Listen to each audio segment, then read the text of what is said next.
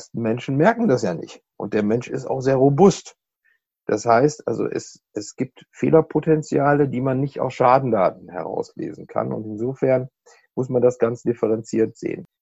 Das sagt Peter Gaußmann, Geschäftsführer der GRB und einer der Experten zum Thema Patientensicherheit hierzulande.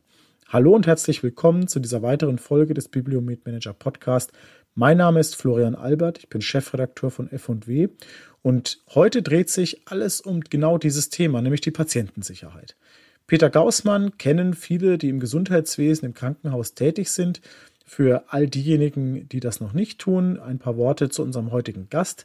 Peter Gaußmann ist Geschäftsführer der GRB. Das ist ein Beratungsunternehmen, das seit 1994 Krankenhäuser und andere Einrichtungen im Gesundheitswesen rund um die Themen Risikomanagement und Qualitätssicherung berät. Peter Gaußmann ist gelernter Gesundheits- und Krankenpfleger. Er ist Diplomkaufmann, Diplompflegepädagoge.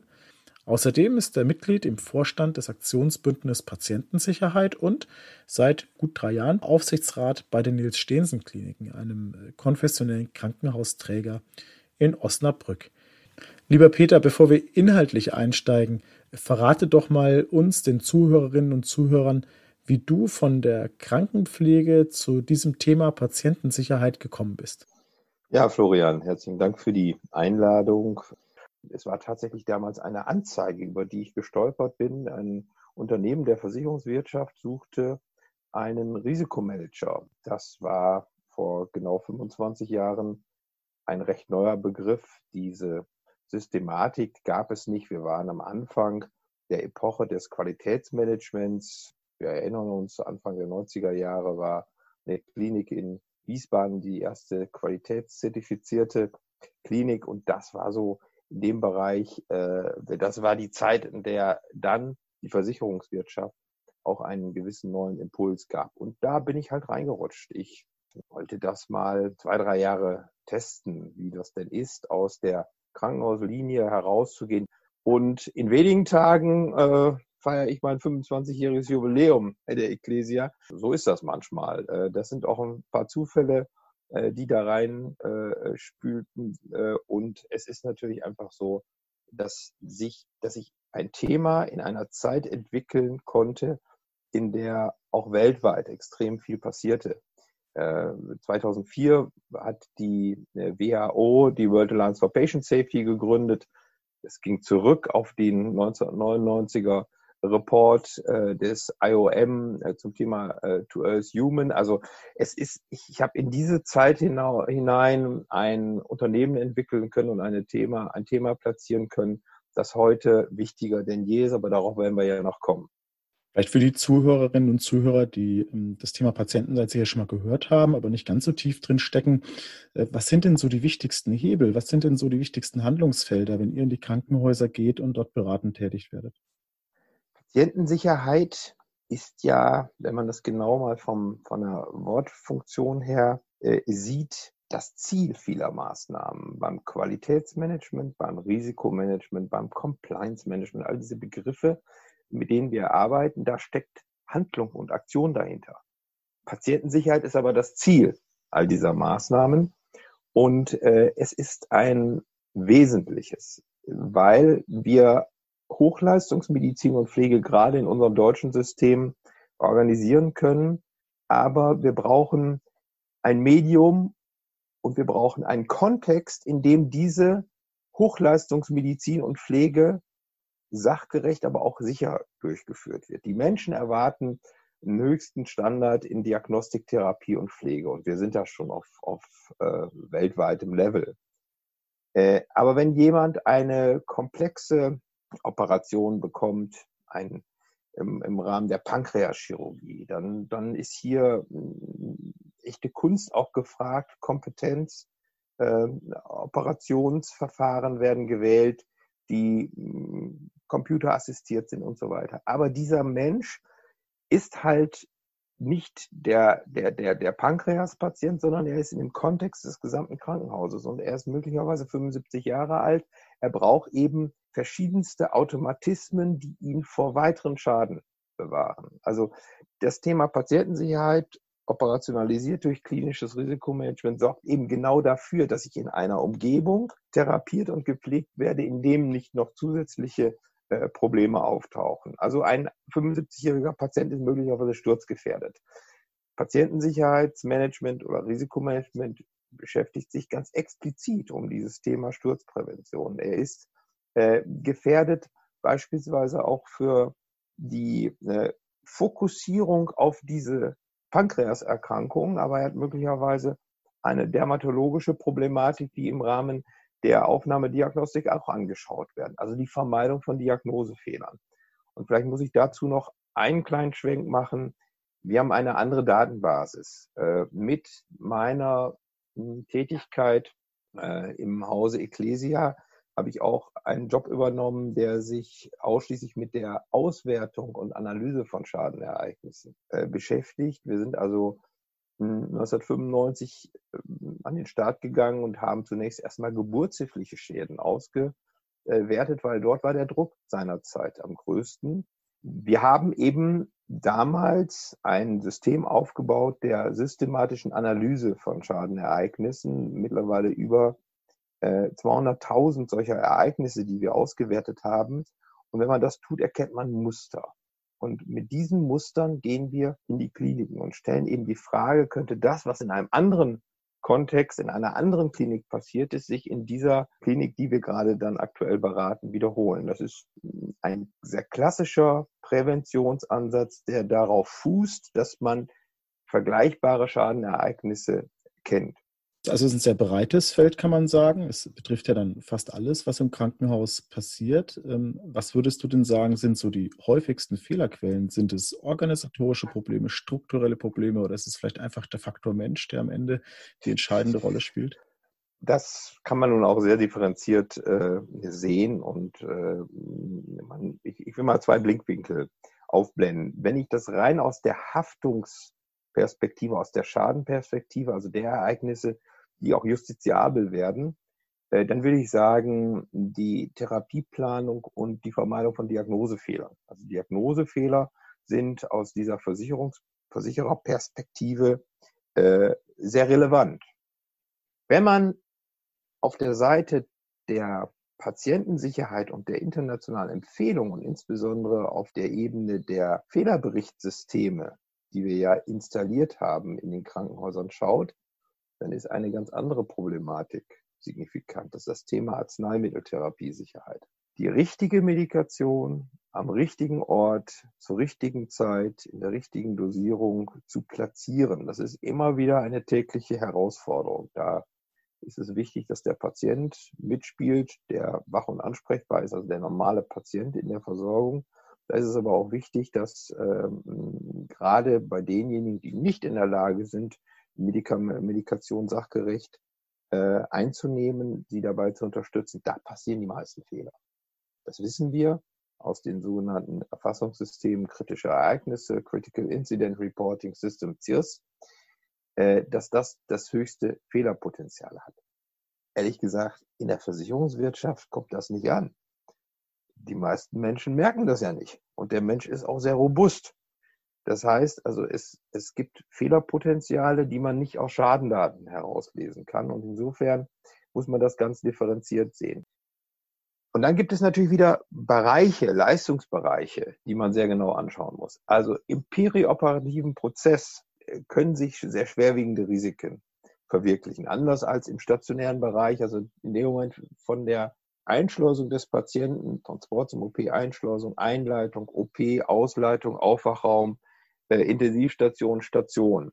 Äh, da gibt es natürlich eine ganze Reihe von Risiken. Wir haben in diesem Prozessmodell Risikokontrollpunkte entwickelt, also Präventionsmaßnahmen. Und das ist ein, ein sehr wichtiger, entscheidender Prozess. Ein weiterer Risiko aus der Perspektive des Risikomanagements bedeutsamer Prozess ist die Aufnahme eines Patienten im Bereich der äh, zentralen Notaufnahme. Also Patienten, die eben kommen, die im Rahmen der Ersteinschätzung, wieder mit Blick auf Vermeidung von äh, Diagnosefehlern, richtig klassifiziert werden und heute eben nicht mehr der, nach der Reihenfolge des Eintreffens aufgenommen werden, sondern im Rahmen der Ersteinschätzung priorisiert werden. Das sind so Dinge, die man sehr genau überprüfen kann. Und um ein drittes Beispiel zu nennen, äh, der geburtshilfliche, der perinatologische Prozess von der Aufnahme der Mutter bis eben zur Entbindung des Kindes und dann natürlich auch die Überwachung äh, von des Kindes und Mutter im Bereich der wöchentlichen Station. Also es gibt einzelne Themen, es gibt einzelne Leistungsbereiche und dann gibt es natürlich noch den Bereich der medizinische Fachdisziplin. Die Thoraxchirurgie hat andere Risiken als die allgemeine Viszeralchirurgie. Du hast schon angesprochen, das Thema ist auch auf internationaler Ebene mittlerweile angekommen. Du hast da bei uns in der Zeitschrift auch schon berichtet über die letzten äh, internationalen Kongresse der WHO zu dem Thema. Äh, wo stehen denn deutsche Krankenhäuser im internationalen Vergleich? Und das ist ja für die Patienten sicher auch eine spannende Frage. Können sie erkennen, dass sie in ein Krankenhaus gehen, das dieses Thema ernst nimmt? Also wir stehen im internationalen Vergleich sicherlich im, im oberen Drittel. Das ist natürlich immer so eine Frage, ja, die kann man beantworten, die muss man aber nicht beantworten, weil wir natürlich alle wissen, dass das je nachdem, je nach Träger auch wieder unterschiedlich sein kann. Wir haben eben internationale Vorgaben, die wir auf der Ebene des Aktionsbündnisses Patientensicherheit ja auch operationalisiert haben. Wir passen dort ja auch äh, bestimmte Themen an. Und äh, wir haben natürlich auch die Vorgaben des gemeinsamen Bundesausschusses für die Einführung bestimmter Dinge, wie eben ein Fehlerberichtsystem, die Nutzung einer Checkliste im Bereich des OPs, Beschwerdemanagement und all diese Dinge. Äh, insofern, ja, wir haben letztendlich auch durch diese Vorgaben, die uns gemacht werden, diese, diese Weltspitze äh, mit erreicht. Wahrscheinlich war es auch der Impuls dann letztendlich noch vor einigen Jahren, der nochmal über das äh, Patientenrechtegesetz in die Kliniken reinkam. Das ist auf jeden Fall so, dass wir äh, diese Dinge in den meisten Häusern wiederfinden.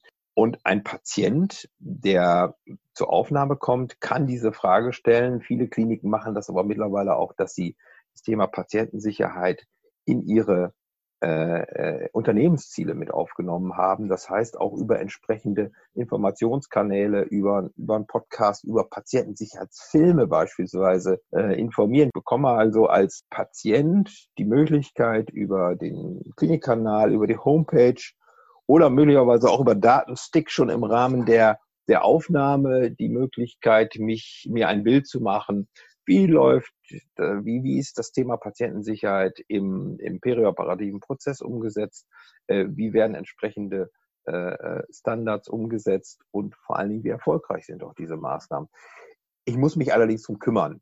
Es gibt, wie immer im Leben, es gibt einige, die machen das sehr aktiv, proaktiv, stellen das nach draußen. Patientensicherheit ist eines unserer Unternehmensziele und andere sind da eher äh, zurückhaltend. Ich bin jemand, äh, der unseren Krankenhäusern immer empfiehlt, geht mit diesem Thema nach draußen. Das ist ein Pfund, mit dem man wuchern kann. Das ist vor allen Dingen etwas, wofür äh, sich Patienten auch interessieren. Nun äh, waren ja auch die letzten Wochen mit Corona äh, sicher aus Sicht der Patientensicherheit auch ganz besondere Wochen. Und ich bin mir sicher, ihr habt da auch eure Rückschlüsse gezogen. Welche sind das denn vor allem? Du schreibst ja in der aktuellen FW auch einen Artikel über genau das Thema, welche Punkte aus deiner Sicht entscheidend sind. Was sind denn so die vielleicht drei wichtigsten Aspekte, wo du glaubst, dass Corona hier etwas verändert und äh, auch verändern muss? Wir haben gemerkt, dass das Personal hm, wirklich die wichtigste Ressource ist. Das ist natürlich in den Medien auch immer dargestellt worden, so die, die Helden der Intensivstationen. Aber wenn man das mal auf der, auf der Ebene der Kliniken sieht, was ich wirklich phänomenal finde, dass sich viele Gräben geschlossen haben. Also in der Krise war es auf einmal möglich, dass sich, dass Abteilungen miteinander arbeiteten, dass auch Personen miteinander in dieser Krise mit einer gemeinsamen Herausforderung auf einmal miteinander äh, gearbeitet haben, dass ad hoc entschieden werden konnte, dass auf einmal neue Organisationsformen geschaffen wurden, interdisziplinäres, interprofessionelles Arbeiten im therapeutischen Team. Wir haben es leider so zu tun in dieser in diesem Rhythmus, in dieser äh, äh üblich, in diesen üblichen Verfahren, da werden auch Konflikte gepflegt ich sage das immer, das sind gepflegte Konflikte. Das sind Leute, die, die können einfach nicht miteinander und die versuchen das auch jeden Tag dem Kollegen immer wieder darzustellen. Und solche Grenzen haben sich ein Stück weit ähm, aufgeweitet und da, da gab es OP-Schwestern äh, und Pfleger, die seit äh, 25 Jahren OP-Assistenz machen, die sich sofort bereit erklärt haben, Kurse zu machen für Beatmungstechnik, wohl wissend, dass ihre OP sukzessive als Reservekapazität aufgebaut werden. Also äh, die hätten sonst immer gesagt, naja, warum soll ich denn jetzt hier nach 25 Jahren noch äh, Beatmungstechnik äh, mir aneignen? Äh, aus diesem Trott heraus. Und da hat sich sehr viel Solidarität, sehr viel Teamorientierung gezeigt. Auf der anderen Seite natürlich auch Belastung. Also wir müssen, wir dürfen das jetzt nicht schönreden. Es hat in dieser Zeit auch echte Belastung gegeben und wir sprechen in diesem Kontext ja auch mal vom Second Victim, äh, dem zweiten Opfer von, von Fehlern, von Behandlungsfehlern. Und sowas muss natürlich heute auch äh, supervidiert werden und dafür brauchen wir natürlich auch insbesondere die, die Funktion der, der Personalverantwortlichen, das zu erkennen.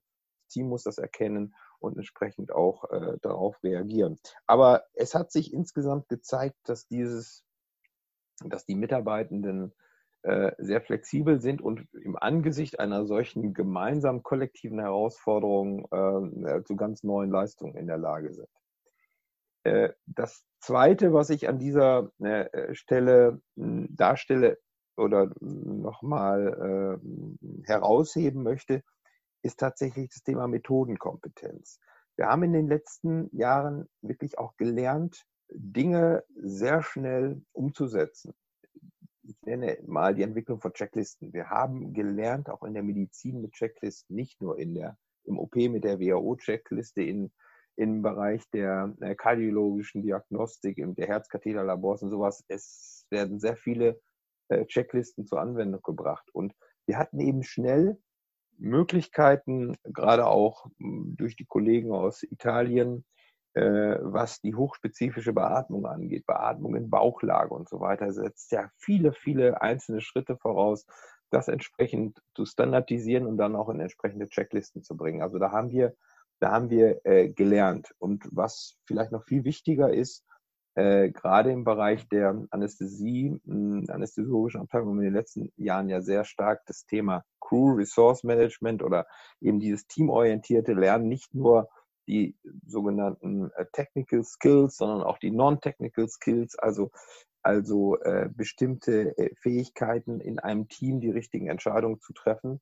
Und äh, das haben wir, äh, das äh, haben wir jetzt gemerkt in der Krise, äh, dass solche die Teams, die darauf vorbereitet waren, auch den Umgang mit Covid-19-Patienten äh, hier teamorientiert äh, gestalten konnten mit solchen Sachen wie Briefing, Debriefing, mit, mit den zwischen zehn Sekunden für zehn Minuten, also immer noch mal zwischendurch zu sagen, so, stopp, jetzt entscheiden wir uns hier im Team kurz, wie machen wir weiter, gehen wir in die, in die andere Richtung. Also solche Dinge haben sich einfach jetzt bewährt und das müssen wir noch viel mehr äh, trainieren, weil gerade wenn wir wieder in Routinezeiten kommen, wird das ein entsprechender Faktor werden.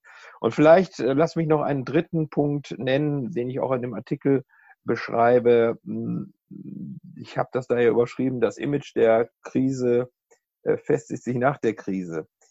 Das Problem kann sein, wir haben in einigen Regionen ja diese Hochleistungszentren Covid-19 äh, Krankenhäuser geschaffen. Das wird kein Problem sein für das Universitätsklinikum Essen. Das ist natürlich ein äh, Hotspot äh, in Hinblick auf, auf Beatmungstechnik mit allen Facetten. Aber in einem Krankenhaus in einer Region kann das auch anhaften, kann das auch bleiben, dass die Bevölkerung sich in den Köpfen der Bevölkerung äh, äh, festsetzt, ach so, das war ja die Covid-Klinik und das war ja dieses Spezialkrankenhaus. Naja, da wähle ich dann doch besser eine andere Klinik. Wir wissen, dass dieses kollektive Gedächtnis äh, nicht unbedingt immer besonders differenziert ist, dass das passieren kann. Und ich finde, das ist eine Herausforderung gerade der nächsten Monate, auch dafür zu sorgen, dass solche Kliniken aus, aus, diesem, aus diesem Image möglicherweise herausgeholt werden kann. Vielleicht vergesst, vergessen das viele auch ganz schnell wieder. Vielleicht ist es auch sogar ein Qualitätslabel, aber ich empfehle den Krankenhäusern, die dort sich be äh, beschäftigt haben, darauf auch zu achten und ein Stück weit äh, an dieser, an diesem Image Profiling, will ich mal sagen, äh, zu arbeiten. Peter, lass uns zum Abschluss noch zu einem anderen Thema kommen, also auch Corona, aber du bist ähm, ja auch Mitglied des Aufsichtsrats beim Krankenhausträger, bei den Nils-Stehensen-Kliniken aus Osnabrück, ähm, die Krankenhäuser MVZ und andere Einrichtungen betreiben. Wie hast denn du als Mitglied des Aufsichtsrats die letzten Monate erlebt? Da ist ja mit Sicherheit auch auf euch äh, etwas zugekommen, mit dem ihr vorher so noch gar nichts zu tun hattet, wo ich hätte gar nicht vorstellen können, dass sowas äh, jemals kommt. Also wie verändert sich der Blick da auf ein Krankenhaus und welche Themen wurden da auf einmal wichtig? Es ist in der Tat eine äh, interessante Facette, diesen Job, mh, hm, den ich jetzt seit äh, dreieinhalb Jahren war, also das Aufsichtsratmandat. Interessanterweise ist das das Haupthaus dieser äh, dieses Klinikverbundes der Kliniken ist das Haus, in dem ich Zivildienstleister war. Also wir haben tatsächlich den Zivi zum Aufsichtsrat gemacht, aber dazwischen liegen halt äh, 40 Jahre. Aber äh, es ist in der Tat so, dass wir uns auch aus dem Aufsichtsrat heraus äh, sehr stark über die Strukturkommission, die dort eingesetzt ist, mit der Organisation äh, beschäftigt haben. Also als die Welle anlief, ging es eben darum, werden wir in den einzelnen Krankenhäusern äh, einzelne, also jeweils Covid-19-Stationen machen oder aber in dem Verbund von neuen Kliniken machen wir die Zentrale, bauen wir die zentrale Klinik aus. Und das war dann auch die Entscheidung. Und äh, das ist tatsächlich etwas, was dann jeweils mit dem äh, Aufsichtsrat auch immer noch mal kommuniziert wird. Wir haben einen sehr, sehr guten, sehr intensiven Austausch zwischen der äh, Geschäftsführung dieser Klinik und dem Aufsichtsrat. Sehr kurze Wege, die noch kürzer wurden in der, in der Klinik. Ich bin dadurch, dass ich natürlich andere, anders als andere Aufsichtsratmitgliedern sehr nah, äh, engen Draht habe, auch zu dem klinischen Geschehen, auch immer mit dem, mit dem äh, äh, Leiter des, des Krisenstabes im Bereich der Anästhesie im Austausch gewesen und habe mir da eigentlich in den ersten Tagen auch immer so ein tägliches Briefing geholt, äh, wo man da steht. Ja, und ist dann tatsächlich so auch aus unserer Perspektive, aus der Perspektive des Aufsichtsrates auch Fragen zu stellen äh, nach der Evaluation. Wie erfolgreich waren wir denn mit diesen Maßnahmen? Und äh, das werden wir jetzt auch in den nächsten Monaten nochmal auswerten. Und wir schauen uns natürlich auch sehr genau an, wie das Thema Finanzierung der ganzen Sache äh, dann, äh, dann letztendlich, wenn man den großen Strich drunter macht, ausfallen wird. Aber ansonsten ist es eh so, im Aufsichtsrat bekommt man alle äh, einmal im Quartal einen sogenannten Risikobericht, in dem nicht nur die klinischen, sondern auch die betriebswirtschaftlichen, die finanzwirtschaftlichen, die IT-technischen Risiken äh, dargestellt werden. Und somit ist man als Aufsichtsrat ja sogar ein, ein ganz entscheidendes Gremium für das Risikomanagement, um eben im Zweifelsfall auch äh, gegensteuern zu können. Peter, vielen Dank an dich, äh, dass du bei uns warst. Wer mehr von dem nachlesen will, was wir gerade besprochen haben, kann das dann auch in der Juli-Ausgabe von der F&W tun. Da hast du zehn Punkte benannt, die äh, deiner Meinung nach jetzt nach der äh, Covid-19-Krise wichtig werden aus Sicht der Patientensicherheit. Für alle Abonnenten dann auch im Portal und im Heft zu lesen. Ich danke dir für das Gespräch, dass du die Zeit genommen hast. Und ich bin mir sicher, wir werden bei diesem Thema im Gespräch bleiben und äh, auch weiter berichten und dranbleiben und uns austauschen, denn äh, da wird sicher auch interessant sein zu sehen, wie sich die kommenden Monate, noch Jahre dann entwickeln. Florian, herzlichen Dank und äh, auch herzlichen Dank an die Zuhörer.